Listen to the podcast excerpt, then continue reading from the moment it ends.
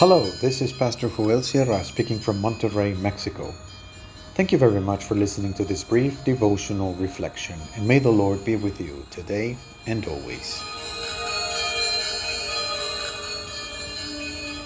Don't stop praising God's name.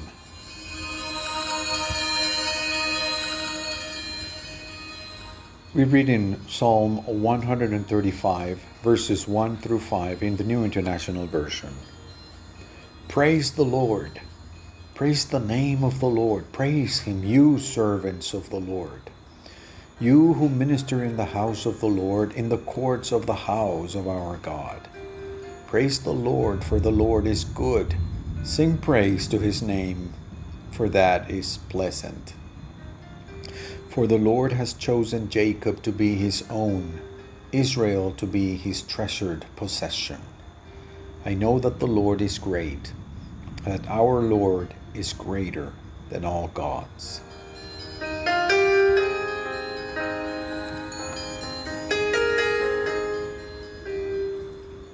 There is an enormous difference between the mythologies of the gods of the nations of old and the accounts of the foundation of the faith of Israel. Those gods are only images of metal, stone, or wood, which never do anything.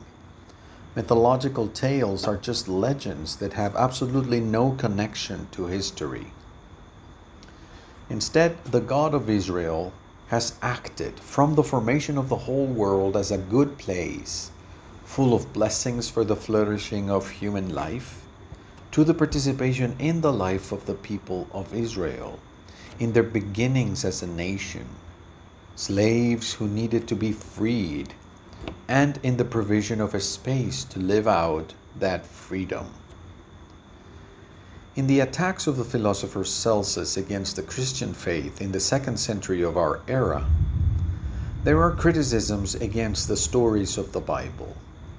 That Greek thinker said that the Bible was only a collection of children's stories, which had no, no philosophical significance.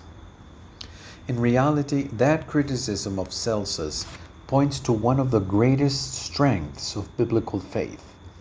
It is based on stories in which God actively participates as a protagonist. The gods of the nations do nothing. Instead, the God of Israel, has worked and continues to work. I thank you for everything you have done, for everything you do, and everything you will do. For this reason, those who are in charge of the worship of God should not abandon it. Don't throw the towel. Don't stop thanking God. Don't stop the permanent praise. Don't stop planning more and more worship encounters, even if they are online. Because a living God continues to act today. He is not a museum piece nor a relic of the past. Today, God is working and inviting us to work for the blessing of all the families of the world. Psalm 135 is an invitation not to cease praising God. Includes a brief account of God's wonderful works in creation and in liberation. His sovereignty is shown in the world of nature and also in the history of all peoples. There is no God of lighting, lightning, and rain, nor another God of the sea or wind the natural world and the world of historical events are subject to God's divine sovereignty. We may wonder if such a sovereign Lord needs our praise, and the answer is no. We are the ones who need to give meaning to our existence through the recognition of the reality of God in our life.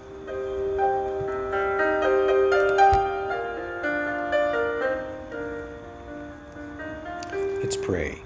Lord, thank you for all that you have done, for all that you do, and all that you will do. Amen. God is acting to bless God's world and invites us to participate in that mission.